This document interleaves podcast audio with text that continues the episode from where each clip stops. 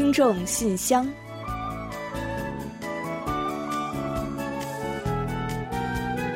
传递温情，分享感动。听众朋友们，大家好，我是李璐，欢迎收听听众信箱节目。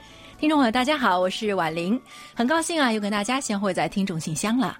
天气呢渐入深秋了啊，气温呢也是一天比一天凉了。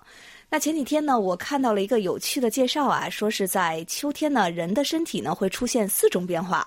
呃，这首先第一个变化呢，就是气温一降低呢，我们的血压会上升。嗯，是的，那这个我觉得挺好理解的，因为一到这会儿啊，我们就冷嘛，所以动不动就老缩着。那我们看看李璐你就知道了，他就缩的那小棉袄里，快找不着了，像一个 小乌龟一样。对啊，是因为这个冷嘛，是需要多保存一些热量的。那这种情况下的话，血管呢也是会收缩的，这一缩呢，血压呢也就跟着上升了。所以呢，有高血压的人要特别小心。新一些，嗯，还有呢，第二个变化，我自己觉得特别逗啊，说这个气温下降呢，我们会变得话多。哎，您说我今天这么兴奋，是不是就因为冷的关系啊？我想很有可能。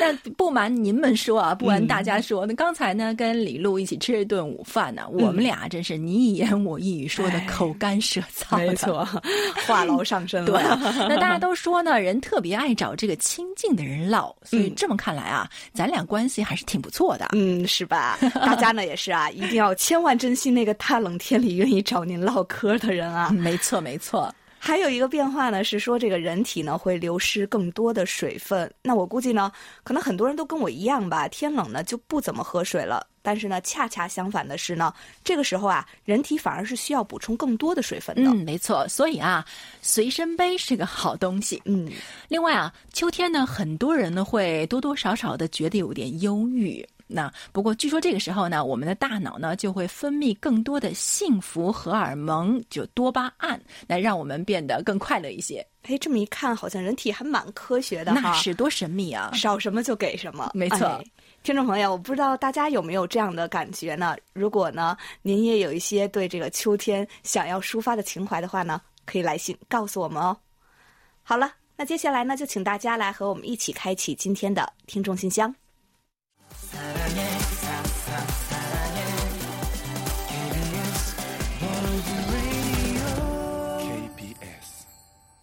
好的，欢迎回来。您现在正在收听的是韩国国际广播电台的听众信箱节目。接下来呢，我们为您预报一下今天节目将播出的主要内容。嗯，我们这一期的节目呢，依然还是有韩广动态、来信选读和生日祝福等几个小栏目。在生日祝福栏目中啊，我们将一起分享一段卢焕丽听友提供的人生感言。另外，在生活的发现栏目中，我们要为您介绍的是张艳秋听友提供的生活小智慧。正确使用防晒霜必备四小招。本月的专题讨论话题呢，请您聊聊对海洋塑料污染的问题有什么样的看法？有问必答呢，回答的是李玲听友提出的有关泡菜做法的问题。另外，在节目最后的点歌台栏目啊，我们要播放的是日本听友 Takashi 点播的一首歌曲。好了，我们节目呢就先预报到这儿，欢迎您继续收听。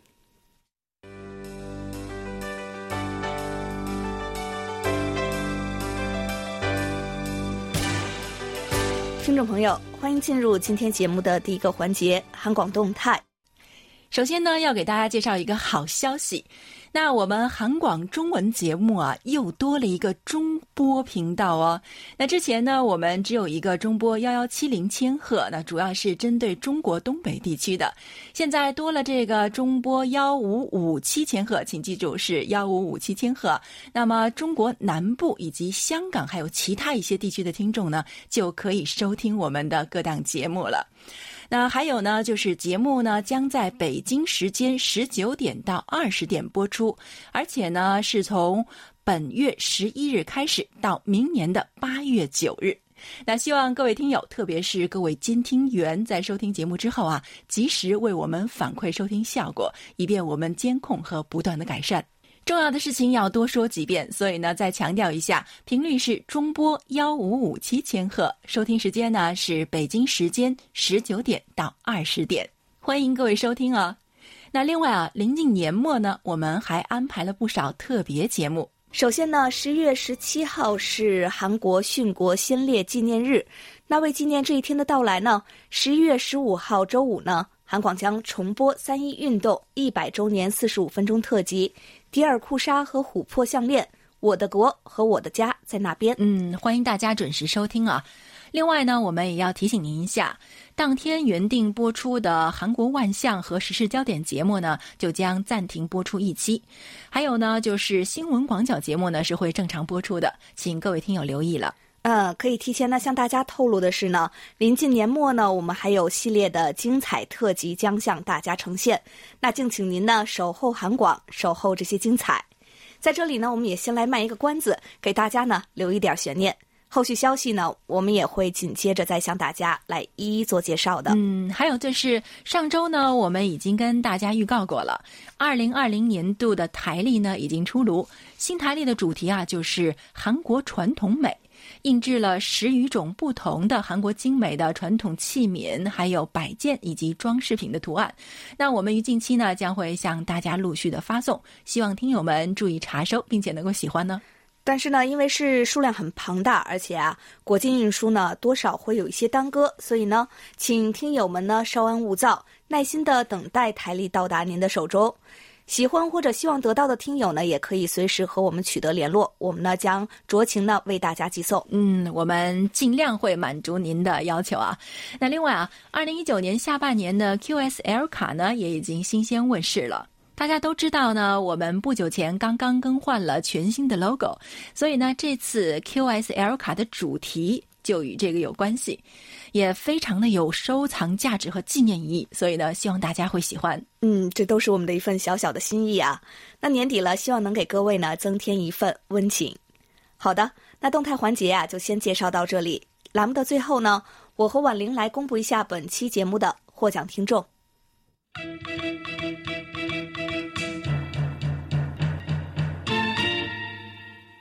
本期的幸运听众是辽宁的李林听友，热心听众是内蒙古的刘日普听友。好，接下来呢，我来介绍本期参与奖获奖听众，他们是河南的杨铁彤听友、北京的张艳秋听友以及辽宁省阜新市的李洪武听友。嗯，恭喜以上的朋友们，那衷心感谢你们对于韩广节目的关心和支持。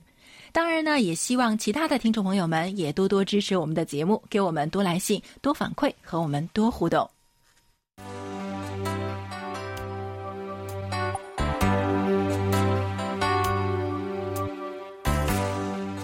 听众朋友，现在是来信选读时间。今天继续为大家选播几位听友的来信，并且解答听友提出的问题。在正式开始介绍来信之前呢，我们还是要提醒大家一下。稍后呢，我们将在节目最后的点歌台环节介绍我们的联络地址，请还不太清楚的听友们提前做好准备，届时留意一下。另外呢，我们也要提醒啊，使用电子邮件给我们写信的听友啊，请一定附上您的详细的通讯地址以及您的姓名、ID 编号，这样呢，我们可以比较容易的登记和联系您。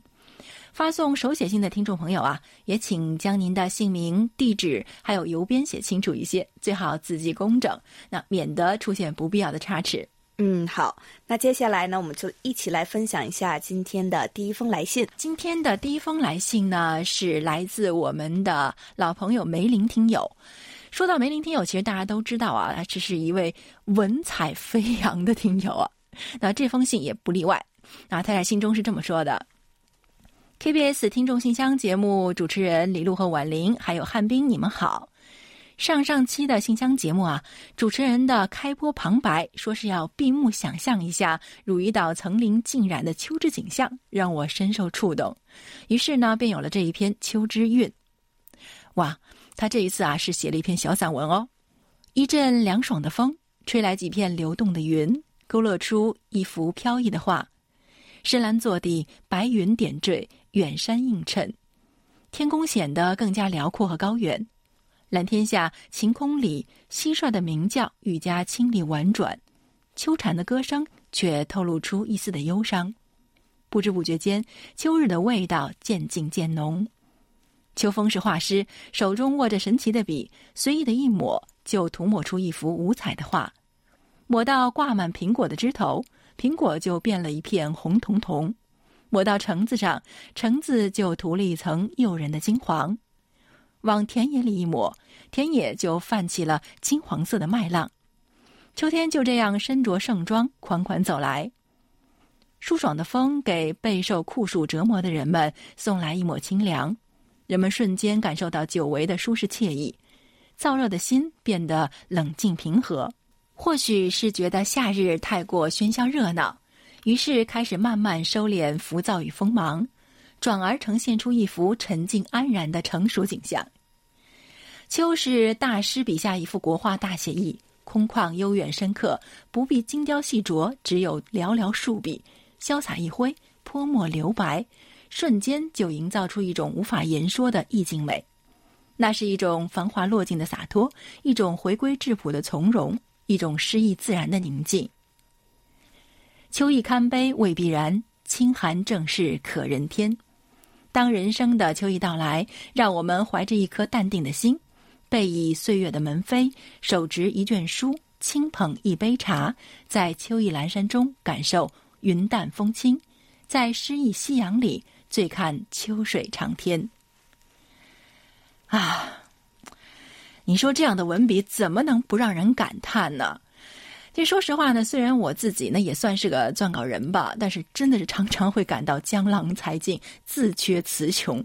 所以呢，每次看到像梅林听友这样啊，因为一句话、一个风景或者是一件事情受到感触，便能下笔成文，而且还能让。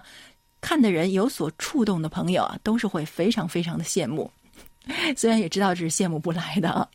那总之啊，梅林听友，请你再次收下我的膝盖吧。李璐呢，是不是也得把你的膝盖送上啊？我这还沉浸在他的这个 书写的这个文字的这个意境当中，真的是太棒了，是吧？写的太好了，我觉得，嗯。其实就像梅林听友描述的那样啊，秋天呢真的是一个非常美好的季节。那虽然呢现在已经颇有些冬天的意思了，但是呢，既然我们已经经历过那么美的秋天，也就不会觉得很不甘心了吧？那再说，我觉得秋天是很美，但是冬天呢也有冬天的美好嘛。哎，我突然想到，哎，那梅林听友等哪一天有了灵感，那可以再给我们写写冬天，让大家更深切的感受一下冬天的魅力，也不错啊。好，感谢梅林听友的来信。嗯，也期待梅林听友呢再次多写一点这样的精彩优美的文字和我们一起来分享啊。好，接下来呢，我来介绍一下青岛梁显金听友的一封手写信。他说：“尊敬的韩国国际广播电台中国语组的工作人员，听众信箱节目的李陆婉玲，你们好。由于太长时间没有写信，我都忘记该怎样写信了。现在的通讯手段太多样化了。”以至于连最基础的写信都忘记了，以后还要多加练习呀。嗯，我想呢，这可能是很多人都会有这样的烦恼吧。那不光是信忘了要怎么写才好，就是提笔忘字呀，那都已经是家常便饭了。那其实呢，写字可以说对现在人来说呢是一种情怀吧，有时呢也还挺怀念的。梁显金听友呢在信中还说啊。自从上次我从电邮中得知柜台可能要念我的信件，其实那都是我在填写调查问卷时有感而发的一些话，我心中很是激动。于是，在周六晚上七点半，早早地打开收音机，等待柜台的节目。当听到热心听众是我时，高兴万分，连心跳都加速了。这是第一次有电台读我的信件。嗯，读您这段文字的时候呢，我也是笑着的啊，由衷的为您感到高兴。也特别的感动，嗯，其实啊，我觉得我们这个只是一个小小的举动，但是呢，却可以给听友们呢带去那么多的感动和激动。以后呢，看来要争取呢多读一些大家的来信了。青岛这座城市说起来跟韩国还是有些渊源的，而我所在的城阳区更是韩资企业密集区和韩国料理密集区。离我家最近的有刘亭韩国美食街，是以前去姥姥家的必经之路。这一段路上两侧都是韩国料理和美食的门头店，上面的牌子都是上面韩文、下面中文的形式。虽然每次都是路过，却让我印象深刻。此外，在城阳还有青岛国际工艺品城，里面大部分都是韩国的工艺品等饰件，尤其是以韩国的原版设计制作饰品为主，堪称韩国首尔南大门饰品市场的中国版。而最近又在青岛城阳举办二零一九青岛世界韩商合作大会，我在城阳几乎可以足不出区就可以领略到韩国的风土人情。而我的母亲更是到过韩国旅游，说起来已经是好几年前的事情了。当时我也还在上小学，母亲在一家公司上班。一次偶然的机会，公司领导要去韩国旅游，可以带一名员工去，可名额只有一个。公司领导采用抓阄的方式决定。本来母亲并不抱有任何幻想，所以就最后一个抓的阄，心想反正又轮不到我。没想到居然赢得了这次去韩国的机会。母亲要去韩国近一个月的时间，先去的首尔，再去的釜山等地。我并不清楚她具体去过哪些地方。不过，通过回来后拍的照片，我也能大饱眼福。由于时间太久，我只记得母亲带回一幅韩国的地图和一册韩国流行服饰杂志和一本《轻松说韩语》，此外就是一些吃的，还给我买了一个望远镜。其余的已经记不清了。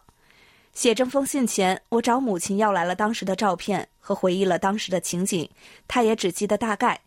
我特地将照片复印了一份，附于信后。也想请李璐、婉玲两位主持人呢，讲一下这些景点的名称和背后的故事。嗯，我看了一下您随信寄来的这些照片啊，呃，猜想呢，应该是您的母亲呢当年去了景福宫等古宫参观啊。那其中呢有一张照片呢最好辨认，就是庆会楼的照片。这个呢是景福宫的一个地标。其实呢，我看了您的来信以后啊，特别的能理解您为什么会喜欢上韩国和韩国的文化。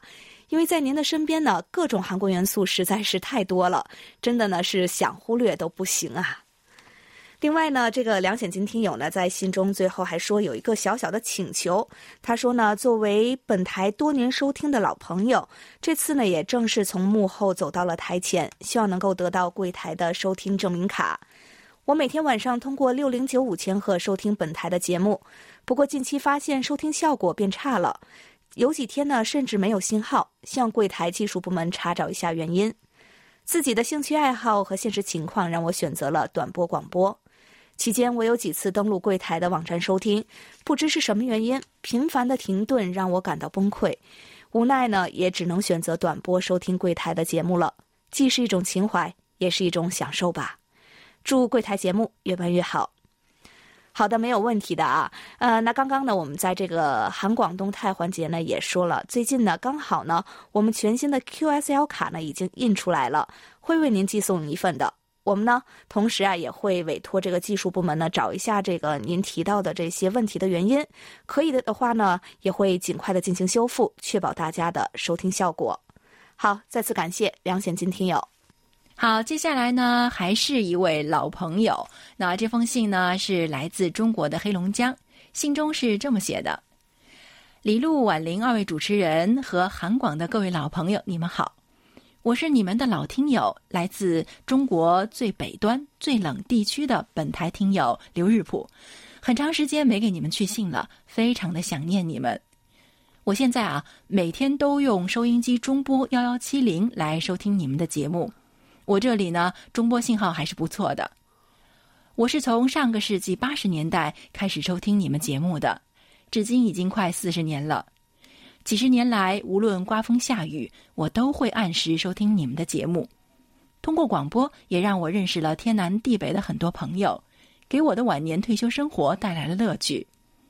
沈阳的赵连贵、天津的王丽，还有盘锦的卢焕丽，都是我的好友。那我自己呢，身体不太好，腿脚行走也不太方便，还有严重的三高，所以呢，平时写信就较少，请原谅。前几天和焕丽聊天啊，得知他身体不太好，甚是挂念。现在知道他出院了，也上班了，非常的高兴。平时我们俩的联系是比较多的，我也通过他了解了很多韩广的消息。我用不好手机和电脑。所以呢，让焕丽弟给你们转发这封信，不要忘了在中国最北端满洲里市，还有你们最忠实的老朋友。我这里比较冷，前两天还下了雪。最近呢，我已经自己开始取暖了，时间呢会长达八个月，自己买煤生炉子取暖。冬天的满洲里污染较大，还是不太好过的。好了，今天呢就先写到这里，下次再聊。哇，真的是久违的老朋友了。那我记得上次收到您的信呢，好像已经是很久以前了。嗯，大家呢都很惦念您哦。那您知道啊，这个十几年来啊，不对，您说的是几十年来啊，几十年来无论刮风下雨都会按时收听我们的节目。哇，这句话带给我们的感动是多大，你一定感觉不到的。而韩广的大家庭里呢，还有很多这样的朋友，那更是让我们觉得非常有底气啊，也感觉把这个节目办好的责任更重大了。啊，从信中我们知道刘日普听友最近身体不太好啊，这一点呢挺让人担心的啊。如果是三高的话呢，就更要注意饮食，然后呢尽量的多锻炼一下。刘日普听友呢，跟包括卢焕丽听友在内的很多朋友呢都是好朋友，那大家呢也都挺惦记你的。那其实啊，这封信呢也是通过卢焕丽听友的邮箱发来的。其实之前呢，我们也通过这种方式收到过您的信。那当时啊，我是因为刚刚接手这个信箱节目，还觉得哎，为什么会是这样，有点奇怪 啊。原来是卢焕丽听友替您转发过来的。哇，这个友谊啊，真是让人感动哈。那现在呢，已经进入十一月份了，中国的满洲里呢肯定是更冷了，所以呢，您一定要多多的保重身体啊！即使是没有办法常常写信来，那每天通过收听我们的节目呢，也应该是能够感受到很广的温暖的。那希望我们的节目呢，能够使您的冬天过得更加愉快一些。好，最后呢，祝您身体健康，万事如意。好的，感谢老听友刘日普。另外呢，我们还收到了辽宁省黎林听友的一封短信。他说呢：“KBS 中国语言组两位主持人，你们好，我是辽宁的李林听友。最近没能给你们写信，是因为父亲近期突发中风，也就是急性脑梗塞，住院治疗，我在身边陪护。母亲因乳腺癌于二零一三年逝世，父亲为了照顾家计，便退休后又去外面打工。”长期的高血压忽视导致急性发作脑梗。韩国的医疗体系完善，我想咨询一下关于脑梗死造成视力减弱的相关讯息。如果能够透过你们电台邀请韩国的知名心脑病学专家来和大家介绍关于中风和心脑血管疾病的一些常识，让我们的听友有好的了解就好了。谢谢，祝愿平安顺利。好的，首先呢是要向李林听友呢表达我们的慰问之情啊。那不知道老父亲呢现在状况如何了？我们呢祝愿他呢能够尽早的恢复健康。同时呢，您照顾父亲这段时间呢也是十分的辛苦，一定也请您呢多多的保重身体。那另外呢就是关于您的问题啊，呃，我们都知道呢脑梗啊是比较严重的疾病，那稍有闪失呢可能会引发严重的后果。嗯，鉴于您的这个问题非常的专业啊，我们建议您呢还是尽早的咨询这个专业的医生来给您专业的指导。呃，同时呀，我们呢也会找机会呢为大家介绍一下预防和应对这种相关疾病的一些常识，好吗？同时呢，李明听友呢有什么消息的话呢，也请您随时的与韩广取得联络。也愿我们的听众朋友们呢都能健康平安。嗯，李林听友啊，一定要加油啊！那父母呢，对我们来说呢，其实一直都是好像参天大树一般的存在啊。所以呢，当他们突然倒下的时候，对于做子女的来说呢，真的是一种很大的冲击了。那这也说明啊，到时候我们该为父母撑起一片天空了。相信啊，你一定可以的。也相信呢，您的父亲啊，在您的照料下，一定会早日的健康起来。嗯，好的，谢谢李林听友。同时呢，也感谢今天来信与我们分享的所有的听众朋友们。那因为时间关系呢，听众来信环节就介绍到这里。接下来呢，让我们一起来进入一周最甜蜜的单元——生日祝福，为下一周过生的朋友们送去我们最美好的祝愿。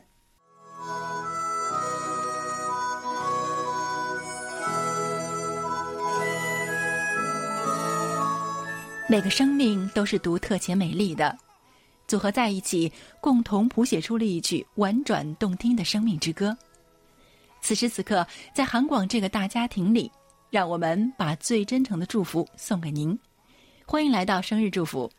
首先呢，我们送给即将过生日的听友们一段由北京市卢欢丽听友提供的人生感言：人生八宝，结交两个好友，运动场、图书馆。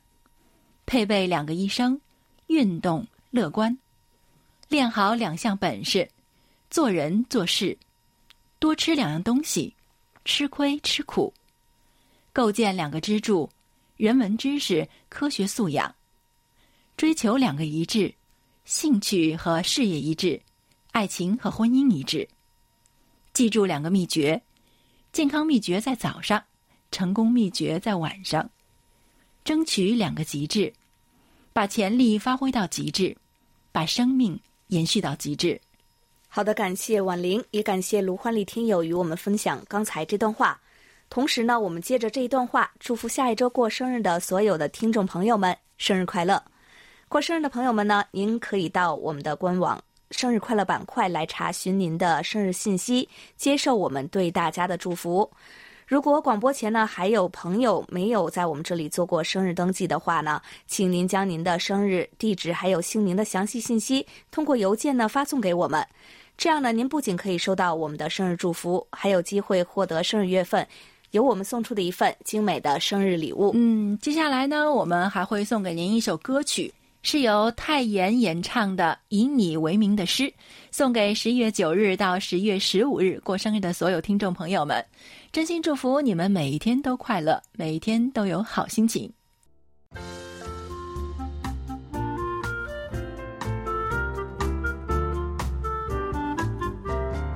生活中的点滴值得发现，生活中的小精彩无处不在。让我们做您的小助手，带您去了解生活中那些您不熟识的小窍门、小秘诀，给您的日常多一点温馨的提示。欢迎大家进入生活的发现！或许呢，有很多人不知道，其实啊，就。很多人中就包括以前的我啊，嗯，要不是李璐啊提着耳朵跟我说，防晒霜是要一年四季每天都要用的，我还真不知道。嗯，那虽然呢，现在开始已经进入了秋冬季节了，太阳呢不像夏天那样毒辣，但是呢，也并不代表着我们就能忽视强紫外线的存在。嗯，没错啊，呃，紫外线呢给人们柔嫩的肌肤造成严重的威胁，涂抹防晒霜呢是最有效的保护方式了。然而，防晒效果呢也是有好有坏，这完全取决于呢大家在使用防晒霜的时候正确与否。嗯，所以下面呢，我们就通过北京张艳秋听友分享的内容，教您四个小招，让皮肤敢于直面强烈的阳光。嗯，首先第一招啊，选用合适的防晒品。那根据自己的肤质来选择合适的防晒品，比如说这个油性肌肤呢，要选择渗透力较强的水性防晒用品。干性肌肤呢，要选择霜状的防晒用品等等。嗯，如果是中性皮肤的话，那就要恭喜您喽。关于很多皮肤方面的事情呢，您就可以省很多心了。因为那个中性皮肤呢，好像一般，尤其是在用这个防晒的时候是没有什么严格的规定的。另外呢，乳液状的防晒霜呢，是适合各种皮肤使用的。还有啊，选择防晒品的时候呢，一定要避免引起皮肤过敏。所以呢，购买前呢，最好是在手腕你涂抹测试一下。嗯，还有一招啊，是选择这个适当的防晒系数。呃，可以给大家一个小贴士：阳光中的紫外线呢，根据它的波长不同，可以分为四种射线，分别呢有这个紫外线 UVA、UVB、UVC 和 UVD 这四种。那一般来说呢，人体肌肤需要防护的紫外线呢是 UVA 和 UVB。嗯，防护 UVA 的防晒指数呢用 PA 来表示啊。那它的程度呢是用啊一个加号、两个加号还有三个加号这三种强度来标示。加号越多啊，这个防止 UVA 的效果呢就相对来说越好。防护 UVB 的防晒系数呢是以 SPF 来表示的，它呢是皮肤抵挡紫外线的时间的倍数。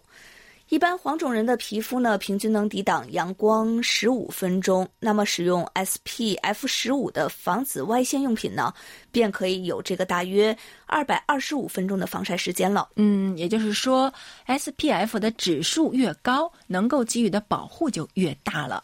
那不过啊，SPF 值的增长和这个平挡紫外线的能力还并不是成正比的。嗯，还有一点呢是，大家一定要使用这个足够量的防晒霜。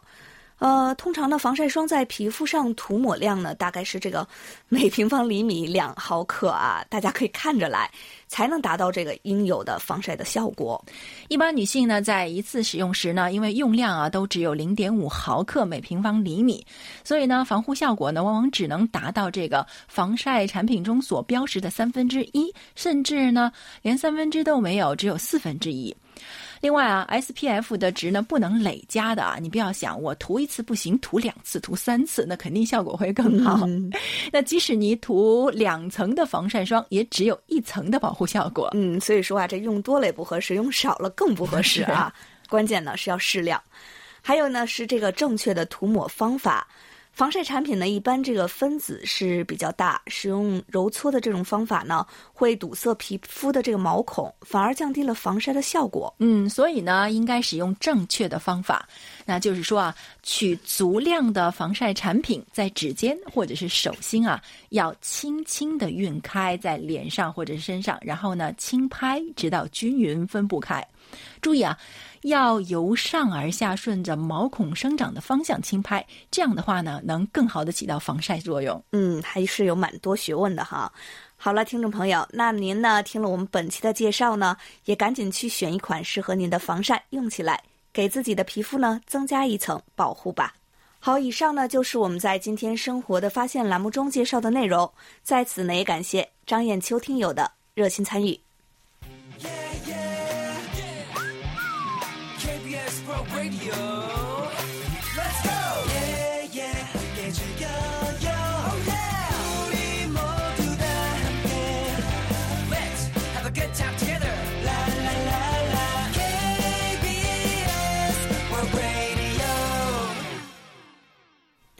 好的，欢迎回来。您现在正在收听的是韩国国际广播电台的听众信箱节目。下面呢，就让我们一起来进入今天的专题讨论。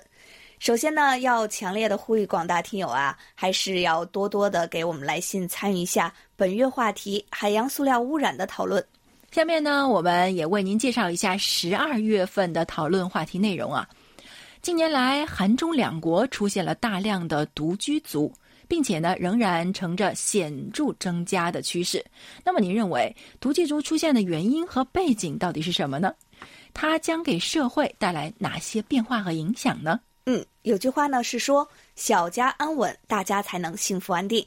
面对庞大的独居群，应该有哪些措施和政策来保证他们的安稳和健康生活？嗯，欢迎大家来信畅所欲言了。如果刚刚呢你没有听清楚我们的话题预报的话呢，可以到我们的官网上找到专题讨论板块进行查阅的。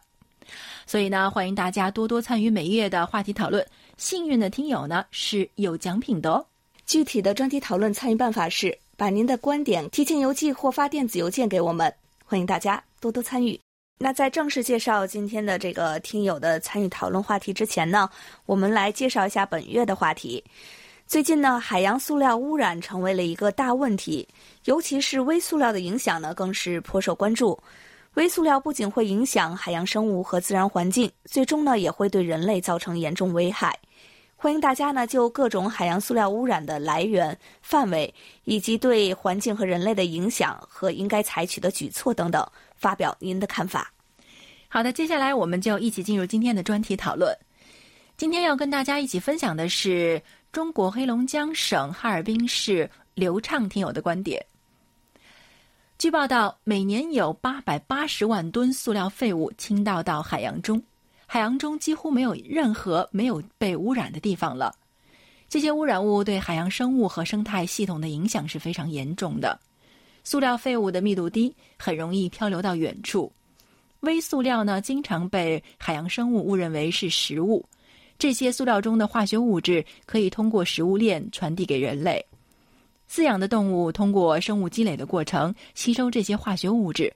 一旦它成为更大的捕食者的猎物，污染物就会传递到食物链的上游，危害无穷。这些污染物对于海洋生物的威胁也是巨大的。越来越多的海洋生物因为这些污染物失去了生命，数量急剧减少，濒危灭绝。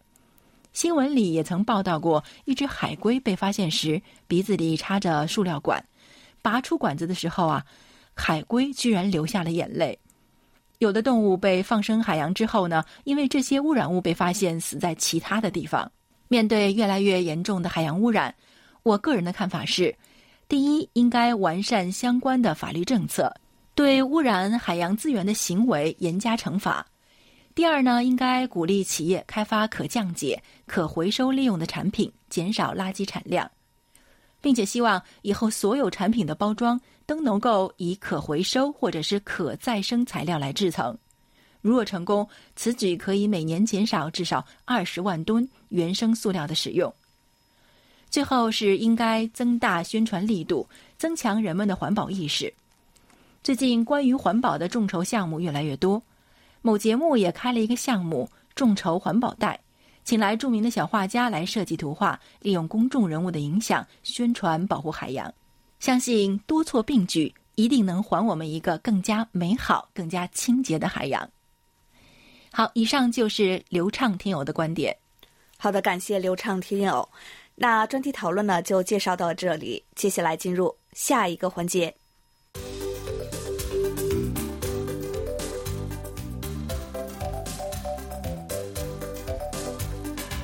有问必答。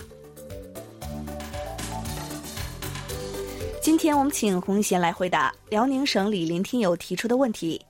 他的问题是。请教一教我怎么做韩式泡菜。好，接下来呢，我们就请一贤来回答李林听友提出的问题。各位听友，大家好，我是易贤。今天我给李林听友简单介绍一下韩式泡菜的做法。腌泡菜的时候呢，必备材料如下：白菜、粗盐、萝卜、葱花、蒜姜末、辣椒面、虾酱等鱼酱、白糖以及糯米粉。泡菜的做法呢是这样的：将白菜去根，除去表面的老叶，洗净以后横切开，可以切成两到四块。然后呢，把切块的白菜放在一个大盆内，给白菜呢均匀的撒上粗盐，或者是将白菜浸入腌水中浸渍，腌五个小时左右，腌到白菜软了，将白菜搁在一边儿，小锅内倒入适量的糯米粉。用中火熬成糊状，然后把糯米糊放凉之后，加入辣椒面、鱼酱、砂糖、呃蒜姜末、葱花以及萝卜丝等调料搅拌均匀。而将腌好的白菜洗净以后，挤去水分，将辣椒糊均匀的抹在白菜上，每一片呢都要抹匀。最后一个工序是将磨好辣椒糊的泡菜呢放入密封的容器里。隔一天以后再放入冰箱里发酵三到五天以后即可享用了。而泡菜呢，作为韩国最具代表性的传统发酵食品，具有悠久历史与传统。泡菜呢是韩国人非常喜爱的食品，也是每餐必不可少的小菜之一。二零一三年呢，韩国的越冬泡菜文化被联合国教科文组织列入世界非物质文化遗产。韩国呢，古时候啊，粮食短缺，冬季漫长又寒冷，而且呢，在冬季啊，很难栽培与储存蔬菜，因此自古以来，韩国的腌菜文化就非常发达。每年冬季来临之际，家家户户腌制大量的越冬泡菜，成了冬季最重要的传统习俗。除了越冬泡菜以外呢，以前家庭主妇通常还要在家里定期腌泡菜吃。可是呢，腌泡菜是一件既琐碎又麻烦的体力活儿，而且呢，在制作工序当中稍有马虎，泡菜味道就不够美味了。这让很多妇女望泡菜而却步呢。对于腌泡菜一事，颇感头疼。而到了现代啊，双职工家庭的妇女更没有时间在家里亲手腌泡菜，况且在超市可以购买各种廉价美味的泡菜，所以现在的妇女们不必花心思与体力腌泡菜乃至越冬泡菜了。好，听众朋友，今天给大家介绍到这儿，希望李林听友满意，我们下次再会。